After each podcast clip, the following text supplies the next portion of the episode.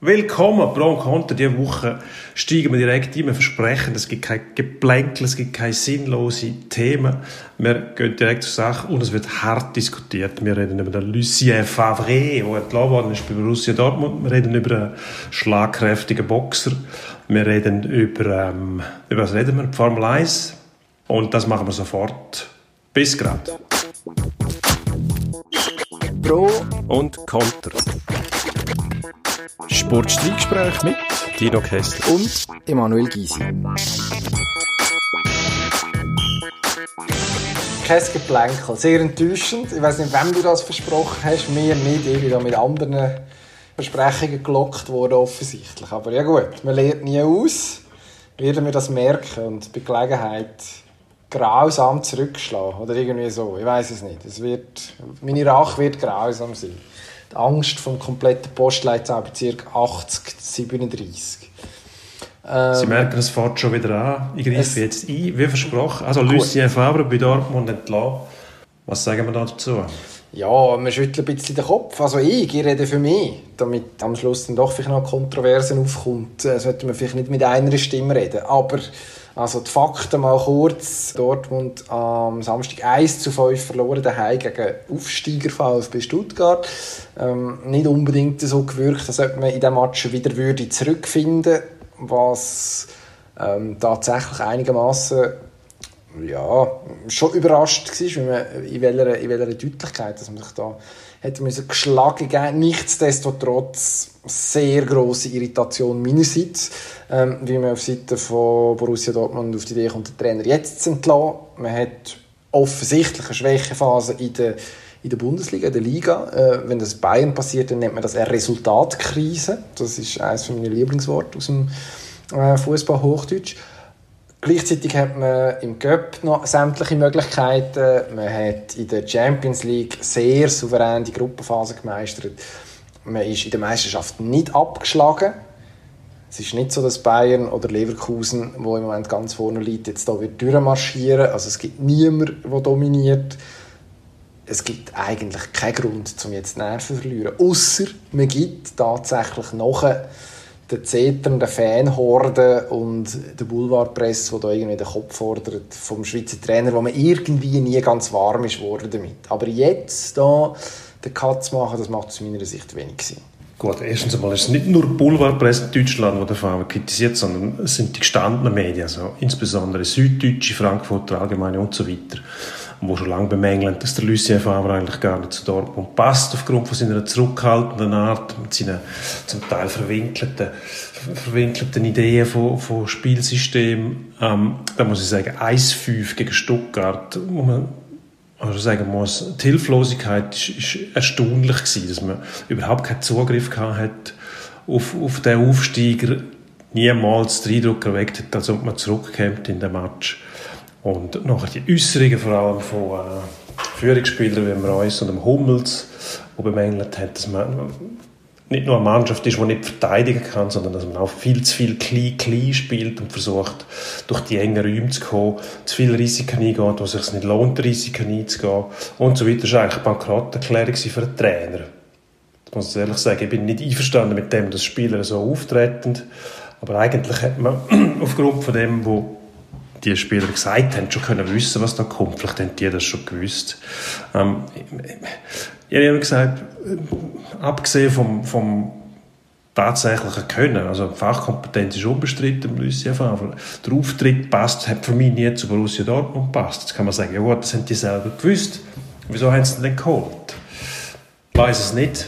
Hm. Erhofft hat man sich etwas anderes, aber es ist auch immer so, dass man das, was ein Trainer vor dem Mikrofon und vor den Kameras zu erkennen gibt, nicht unbedingt das ist, was er nachher in der Garderobe macht. Also, ich kenne keinen Profisportler und kann aus Erfahrung, eigener Erfahrung reden. Also, niemand wünscht sich irgendeinen Zappel-Philipp und einen Pausen-August, der in der Garderobe rum, rumfeixt die ganze Zeit. Das willst du nicht. Du willst einen, der gefasst ist, der dir ähm, darlegt, was er, was er will und das auf ruhige und sachliche Art. Und wenn er dann einmal laut wird, weil es nicht läuft, das ist etwas anderes. Aber eben, die, die, die Sehnsucht nach dem, nach dem Format Klopp in Dortmund, ich glaube, das, das, nimmt, das nimmt etwas, etwas äh, ja, etwas ganz Seltsames nimmt, nimmt das an. Das hilft auch der Nachfolge nicht. Also jeder, der kommt, wird mit dem Klopp verglichen. Und das ist auch immer die Äußerung von Watzke zum Beispiel, wo, wo sich sehnt nach dem Typ, der ja, glaube seine Biografie vorgestellt hat mit äh, Zwischentönen, wo man, wo man sagen muss, also jeder Trainer, der gerade dort ist, muss sich fragen, was mache ich da? Also, das ist schon ein bisschen unglücklich, dass man mal einen Schnitt machen würde. Man muss sich von dem Klopp nicht lossagen im Sinne von, der war nie bei uns, gewesen, sondern es war eine schöne Zeit, gewesen, jetzt ist er bei Liverpool. Aber die Trainer, die jetzt kommen, die müssen auch nicht unbedingt dem Bild entsprechen, also sie jagst irgendeinem Phantom hinein. Ja, also, ich glaube, das ist schon Anfang auch ein bisschen zum Verhängnis geworden, dass man ihn permanent mit dem Klopp verglichen hat. Man hat ja gewusst, der Favre ist nicht der Klopp. Und gleich hat man ihn engagiert. Dass er sich nicht ein bisschen können anpassen das werfe ich ihm vor, weil die Deutschen erwarten tatsächlich einen anderen, einen anderen Auftritt von einem Trainer, auch wenn er mal eine Niederlage muss verkaufen oder ein bisschen offensiver kommunizieren sollte, dass er halt Meister werden will. Und ähm, außerdem muss ich sagen, ich kritisiere Lucien Favre auch sehr gern, weil mein Kollege Sven Schoch ausgesprochener Favre-Fan ist und jedes Mal überbeißt, wenn man den Favre kritisiert. Darum kostet das wirklich aus. Liebe Grüße an dieser Stelle. ja, das ist, also das ist ein einfacher, dort glaube ich, pieksen. Aber, ähm, also was, ich weiß nicht, die Deutschen, vielleicht müssen sie sich auch mal überlegen, was sie von einem Trainer wollen. Also mit wem sind sie jetzt letzte Weltmeister geworden? 2014, Jogi Löw, definitiv nicht der Typ Schreier und Grantler an der Seitenlinie. Der vorletzte deutsche Weltmeistertrainer Franz Beckenbauer, definitiv auch nicht der Schreier und Grantler an der Seitenlinie, ähm, auch wenn sie es spielt raus und äh, was nein geht's raus und spielt Fußball. Bomo, glaube äh, massiv überhöht wird mittlerweile der, der Ottmar Hitzfeld, einer von der, ja, also in Dortmund muss man niemandem erklären, wer das ist, Trainer Ikone, ist jetzt auch nicht, ist jetzt eher der Typ gewesen, der mit seinem Trenchcoat, wo er noch den Kragen aufgeschlagen hat, wenn es ein bisschen anfangen winden, dann irgendwann relativ stoisch an der Seitenlinie gestanden ist. Also es gibt ganz viele Beispiele von erfolgreichen Trainern, auch in Dortmund, die nicht in die, in die Klopp-Schablone reinpassen. Und also aus, aus äh, Dortmunder Sicht, aus Sicht von der Dortmunder Vereinsführung ist es ja absolut fahrlässig, ähm, auch schon um den Vergleich zuzulassen. Also eigentlich, eben, du hast es vorhin gesagt, ich wiederhole jetzt da im Prinzip deine Worte, was der, was der Watzke vor einem Jahr gemacht hat bei dieser Buchvorstellung, das ist äh, ja, irgendwo positiv formuliert kann man sagen unbeholfen. Dann kann man sagen, gut, vielleicht ist, ist das bei einem bei, einer, bei einem Geschäftsleitungsmitglied nicht ideal, wenn einer, wenn einer einfach irgendwie alten Träumen nachhängt und damit eigentlich der Nachfolger oder der Nach-Nach-Nachfolger zum, zum Abschuss freigibt. Also der Klopp kommt ja auch nicht mehr zurück. Was will man denn eigentlich? Also der wird nicht mehr die Chance ist sehr, sehr groß, dass der Jürgen Klopp nie mehr wird Borussia Dortmund trainieren wenn er, Selbst wenn er in Liverpool irgendwann keine Lust mehr hat, dann gibt es die deutsche Nationalmannschaft, dann gibt es Bayern München, das werden sie in Dortmund nicht gerne hören. Dann gibt es eine Reihe von anderen internationalen Topclubs, das werden sie auch nicht hören. umreißen. Also da gibt es genug Möglichkeiten für Jürgen Klopp, um nicht auf Dortmund zurückzukommen, wenn er sein Denkmal sowieso nur noch beschädigen kann.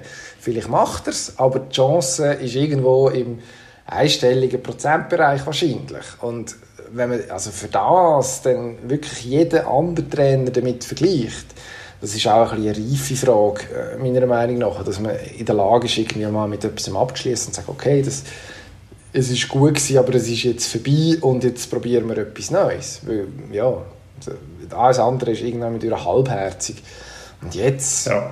jetzt sagt der Edin Terzic äh, ist der neue Mann, äh, der ist befördert worden, ähm, vorübergehend mindestens. Und das was wird er abpreisen? Als neuer Klopp ähm, ja, irgendwie willfährig von Spiegel.de bis zu den Süddeutschen, äh, bei den Kollegen von der Bild auch, ähm, irgendwie der, der, der neue Klopp. Ja, also der Mann tut mir keinen Gefallen, der tut mir tatsächlich leid. Was, also, was soll da kommen?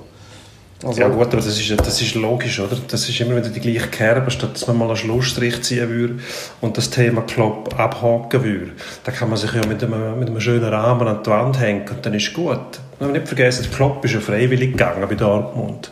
Und äh, wenn man, das, wenn man das so ein bisschen verfolgt jetzt, könnte man den Eindruck kriegen, wenn man sich nicht um Geschichte bemüht, dass ich irgendwie mit, mit diversen Meistertiteln und in, in Nähe und mit dem Pokal in der Hand abtreten. Ich glaube, es ist so gewesen, dass er selber gemerkt hat, dass er nicht mehr weiterkommt dort oder dass sich zu Tod gelaufen hat, auf Deutsch gesagt, und hat sich dann selber zurückgezogen. Ähm, zurück zum Edin Terzic, aber das ist, der macht jetzt meiner Meinung nach schon den Fehler, dass er genau in die Kerben reinhaut und ähm, antritt und sagt, jetzt müssen wieder mehr Emotionen kommen. Und dann spielst du den ersten Match in, in, gegen Werder Bremen, gewinnst 2-1 mit einem, mit einem Penalty noch, wo aber spielerisch auch nicht viel rausschaut. Klar kann man den nicht aufgrund von einem Spiel beurteilen, aber dort hat er sich schon keinen Gefallen dass er nämlich genau die Rolle, in die Rolle hineinschlüpft und sagt, jetzt müssen wieder mehr Emotionen kommen.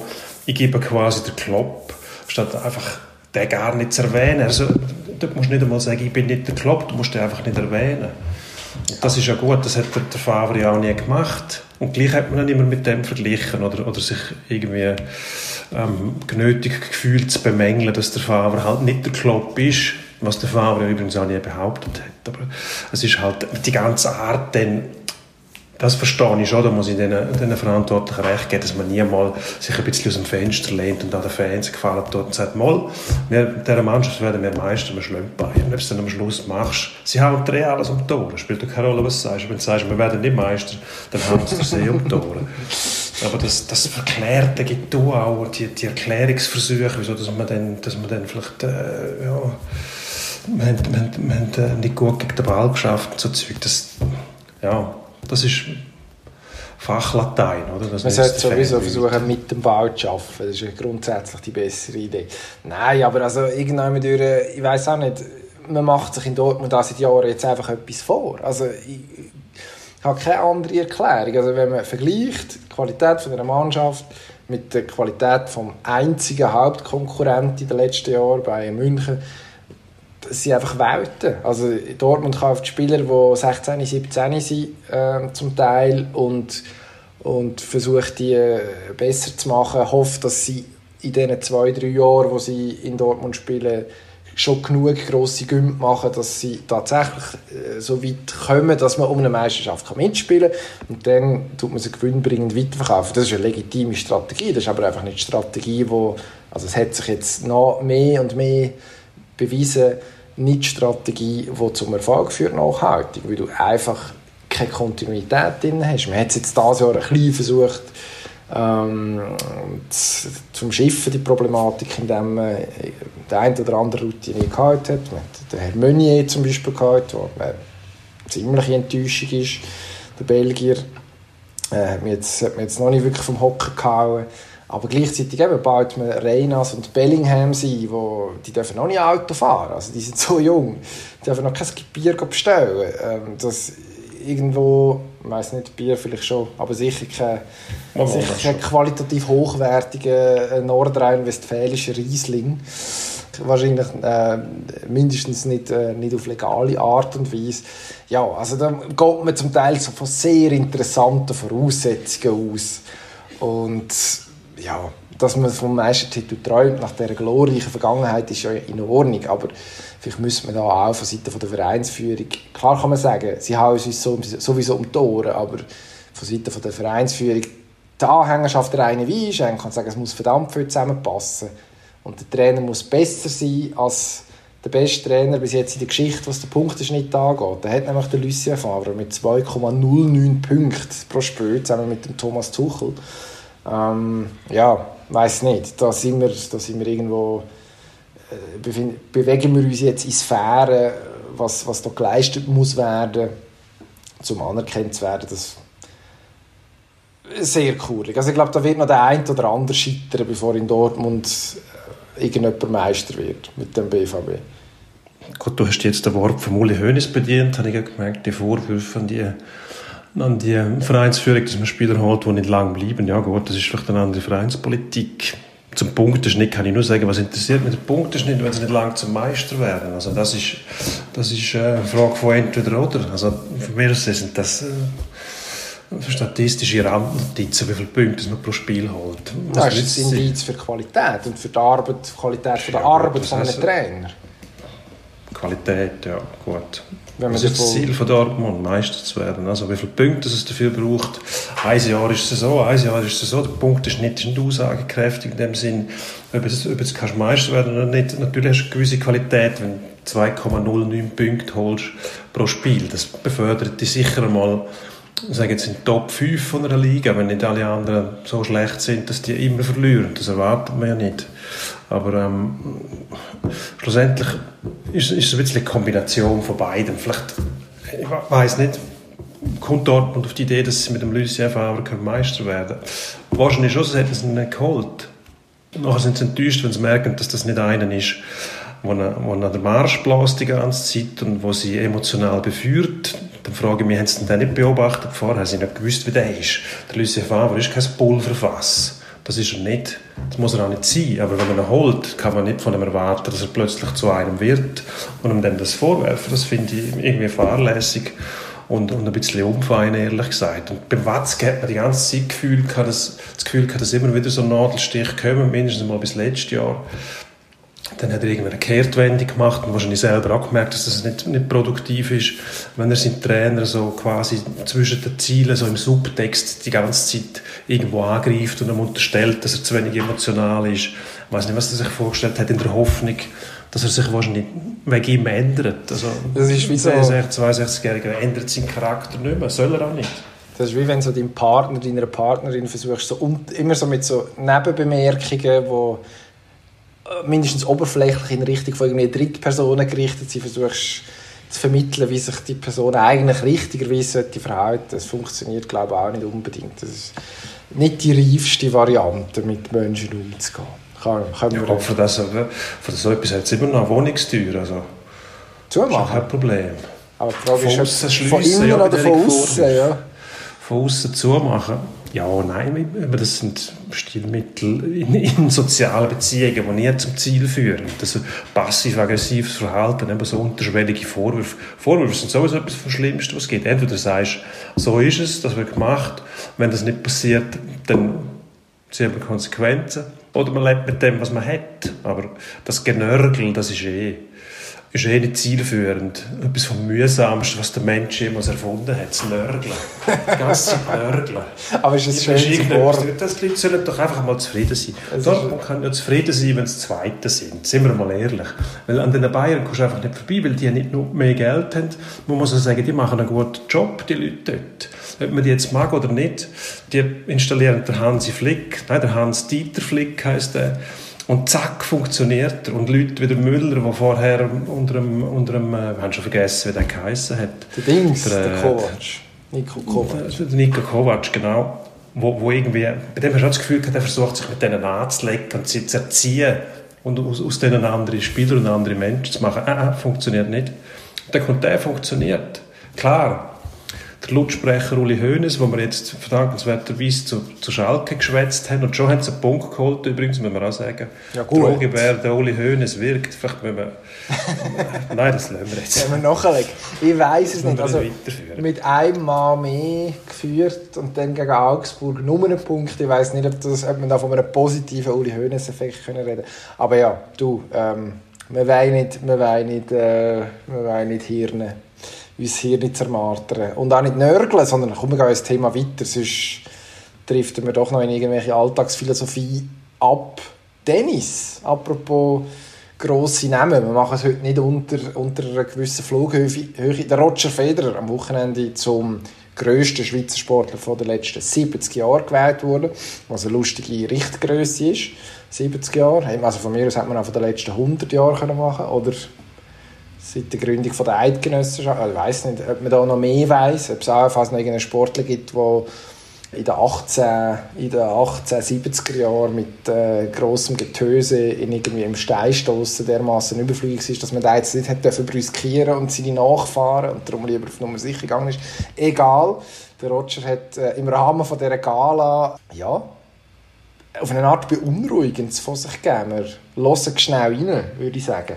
Gleichzeitig hoffe ich natürlich, dass die Pandemie so schnell wie möglich äh, wieder weg ist.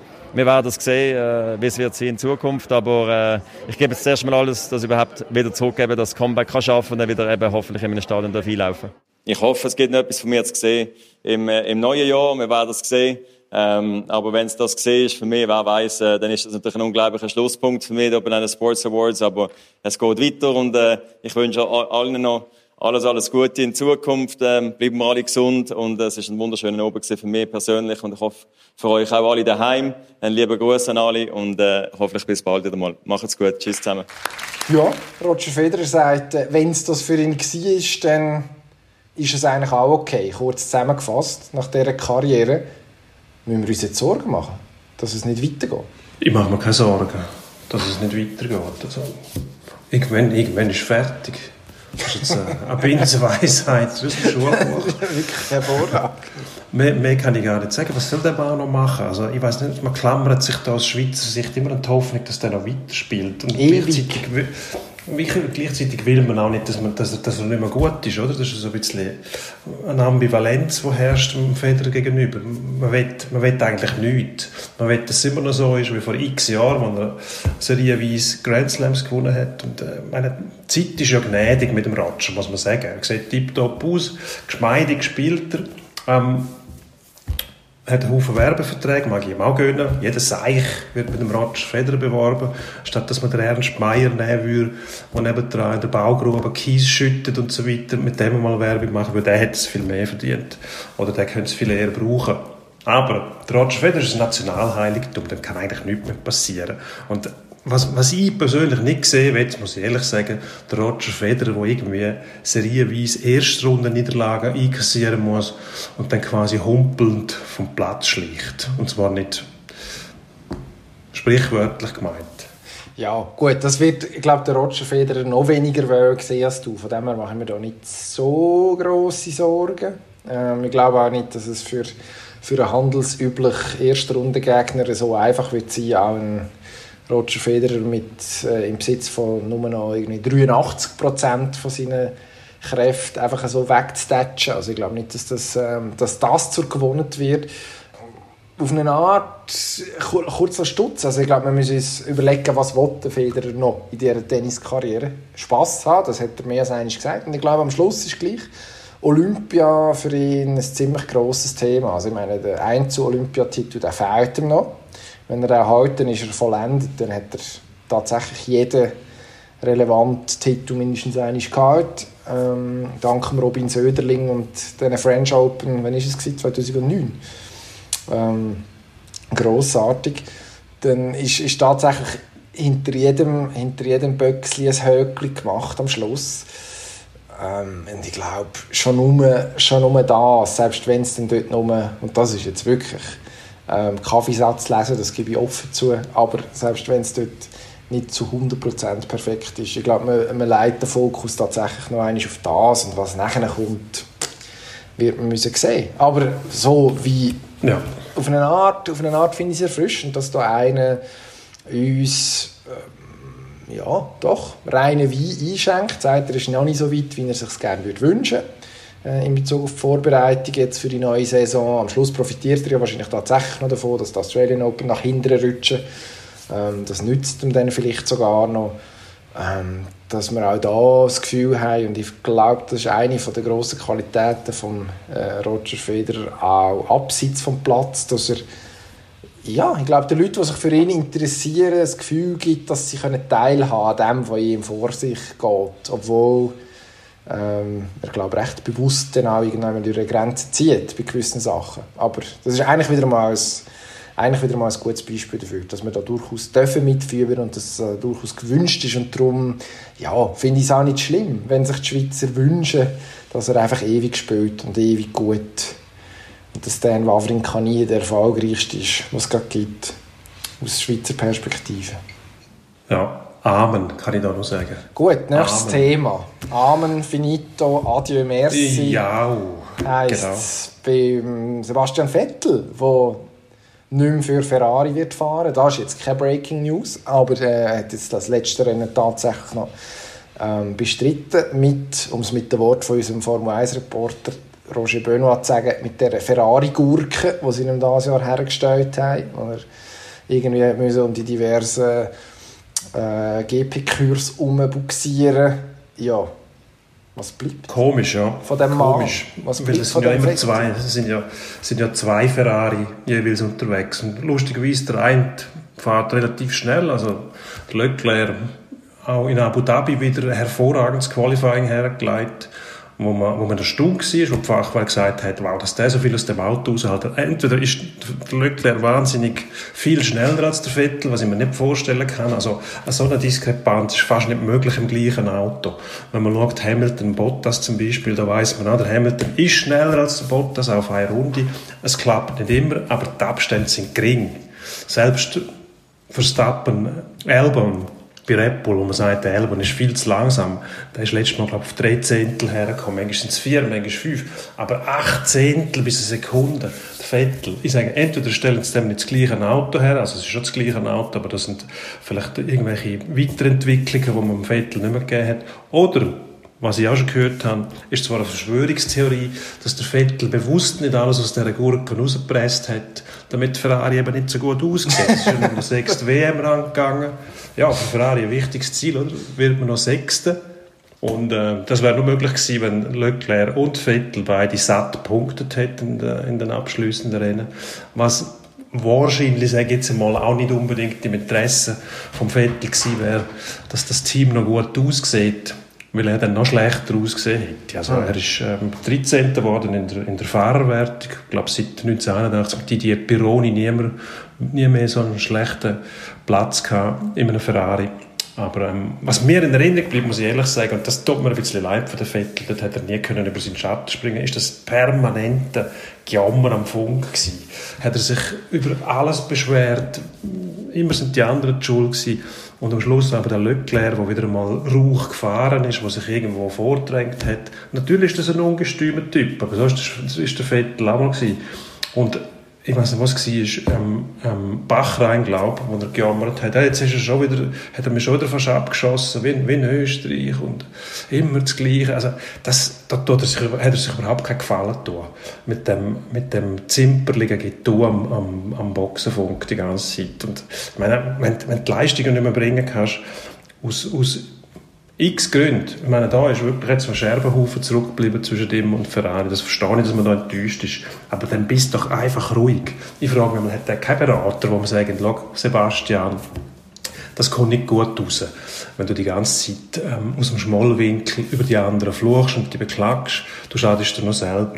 Meine nächste hockt an Aston Martin, der ja eigentlich eine Marke ist, die mich an James Bond erinnert und wo irgendwie eine Ausstrahlung hat, die jetzt gar nicht zu dem Bild, Bild passt, das der Vettel zuletzt abgegeben hat.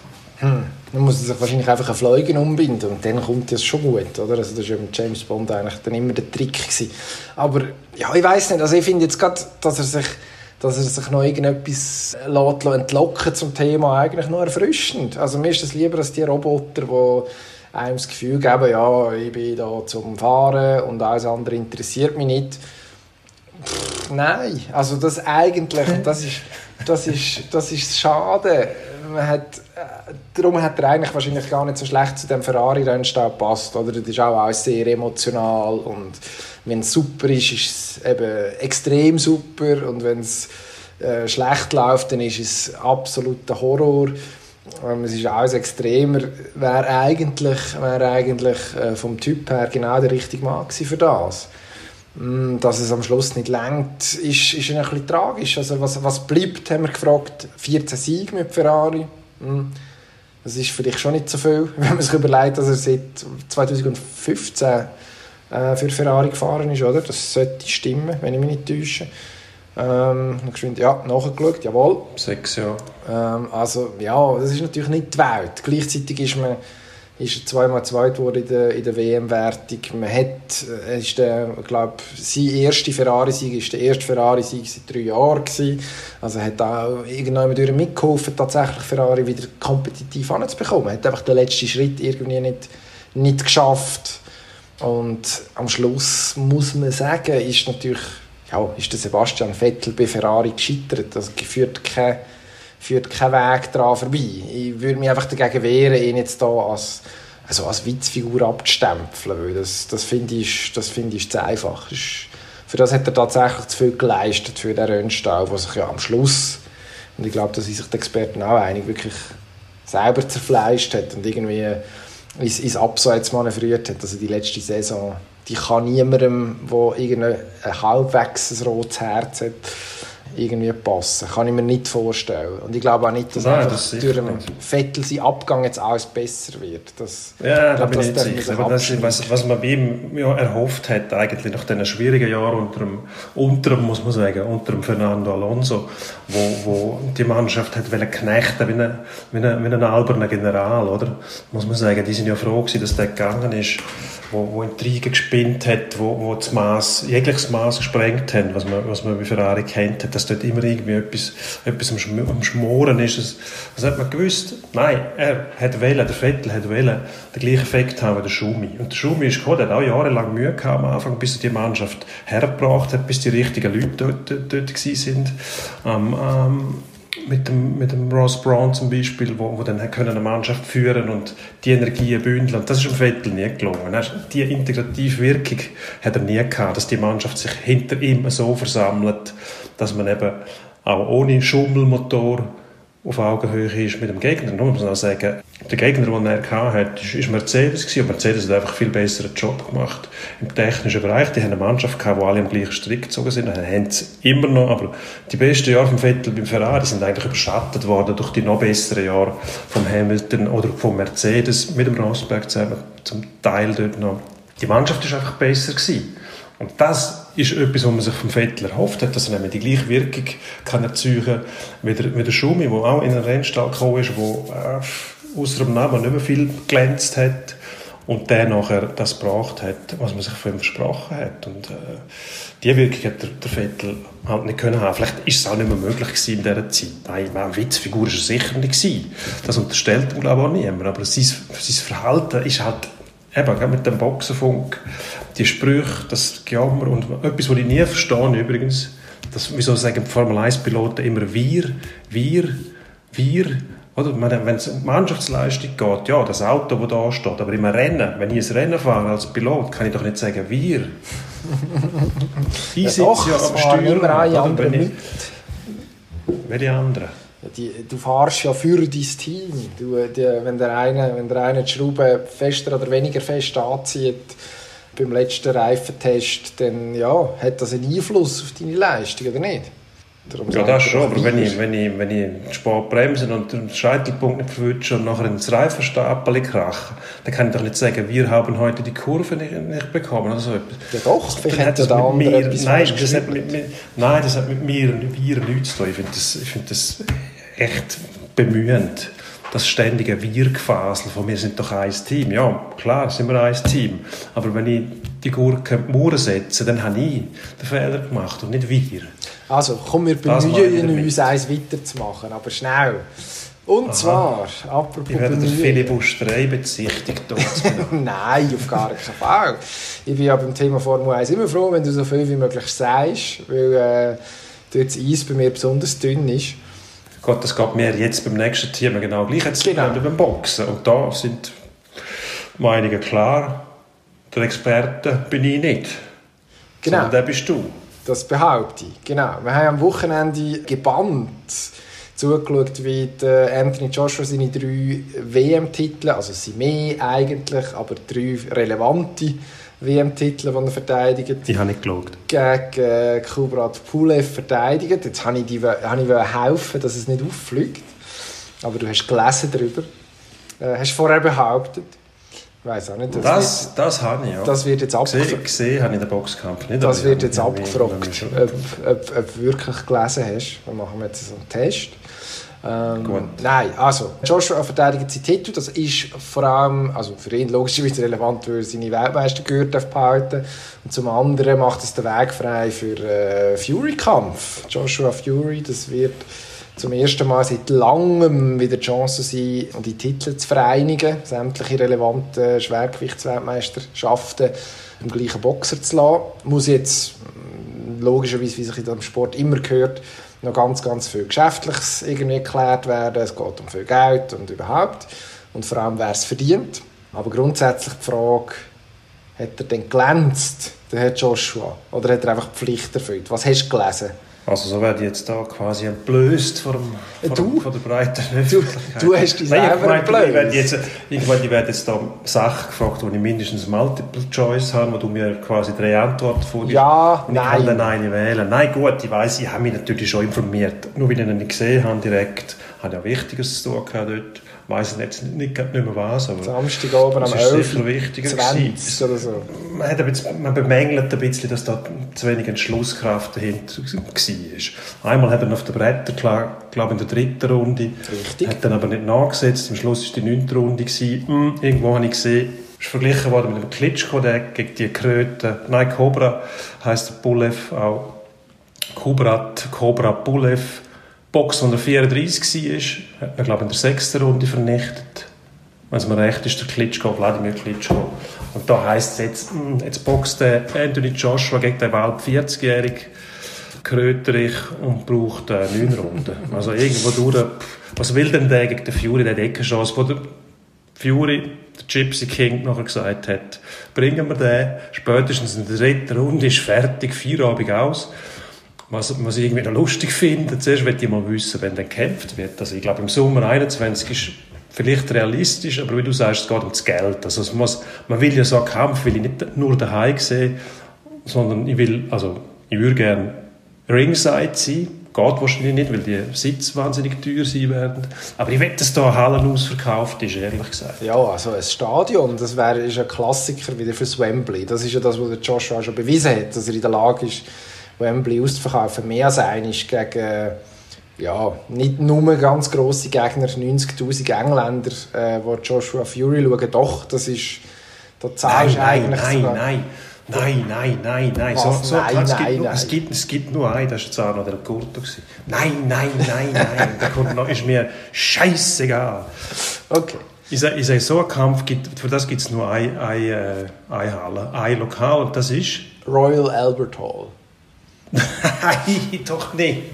Um Himmels Gottes Willen. Nein, Was, nein, nein. Das ist so Kampf. Muss- Das wird nicht wenn's- passieren. wenn's entweder, das ist noch, das ist die zweite Adresse. Nein, das gibt nur Las Vegas für so einen Ah, Kampf. nein, nein, Caesars Palace. Nein, Nicht- nein, nein, nicht, Das, nein. muss, das muss auf Las Vegas so ein Kampf.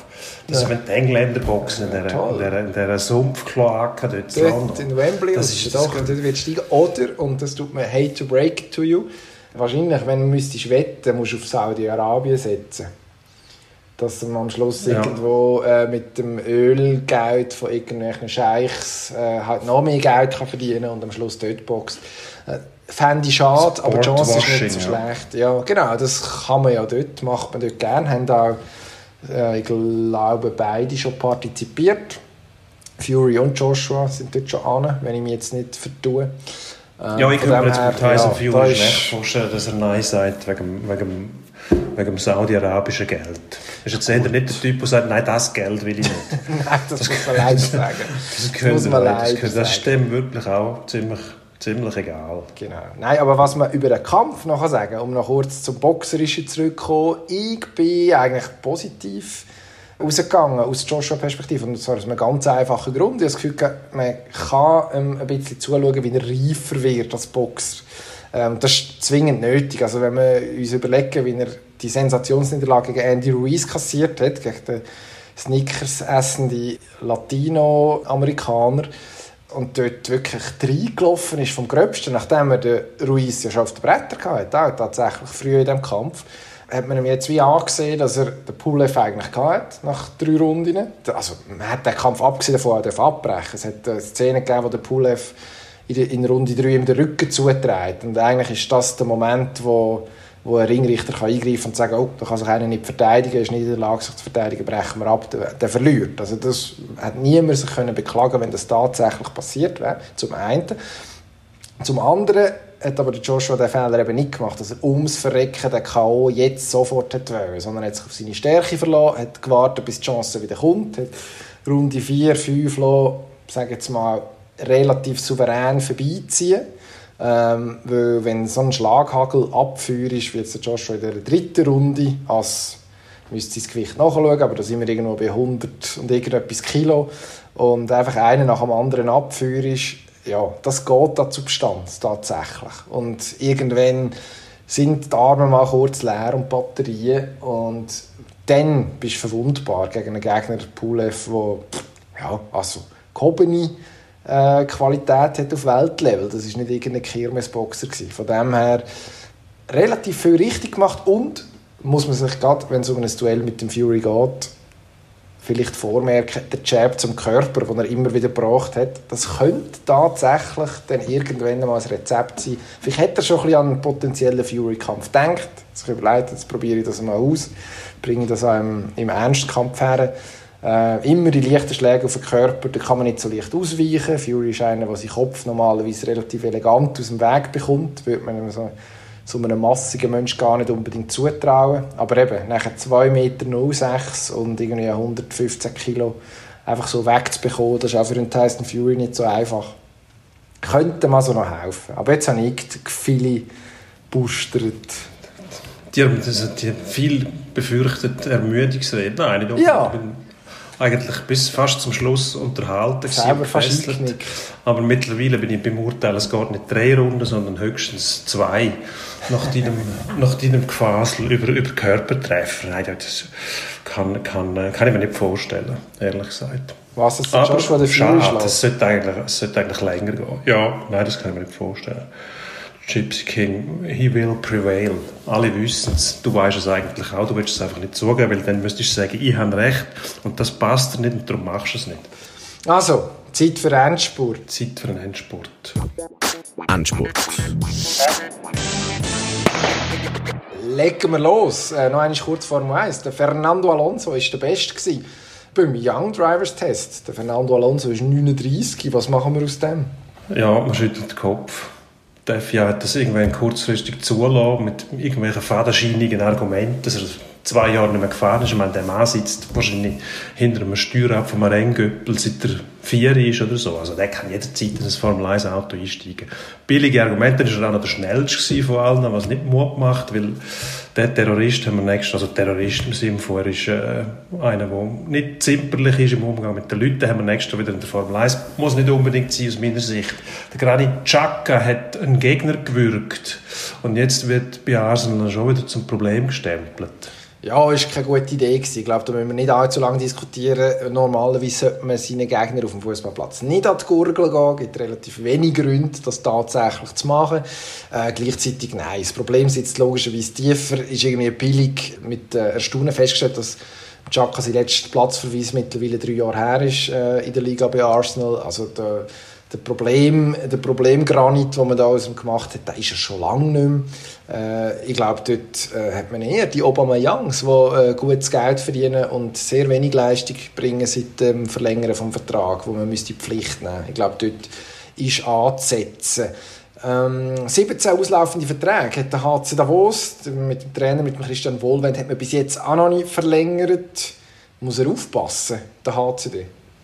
Muss aufpassen, ja. Passieren kann zwar nichts, der Abstieg gibt es nicht, aber äh, es geht an Substanz und irgendwie wird das Image noch mehr angekratzt. Also mein Vorschlag wäre, mit dem Trainer verlängern.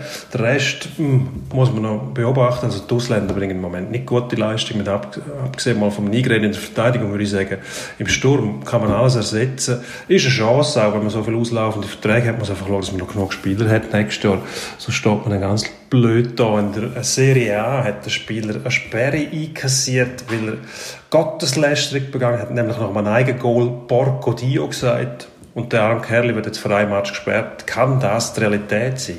Brian Cristante, immerhin Nationalspieler bei der AS Rom. Ich weiß nicht, hat er Porco Dio gesagt? Ähm, ich habe gemeint, man hätte das nicht äh, abschließend verkündet, aber die Lippenleser vom Verband sind da ohne äh, Umschweife und ohne mögliche Fehler zum, zum Schluss gekommen, dass es äh, Blasphemie war.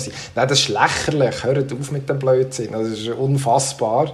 Ähm, nur in Italien, würde man sagen, aber ja, dumm ist es, also ja, äh, so etwas birrenweich. Wenn man sich überlegt, was sonst auf den Fußballplätzen der Welt und auch in der Serie A alles möglich ist und passiert, dann da eingreifen, die hat wirklich keiner an der Waffel.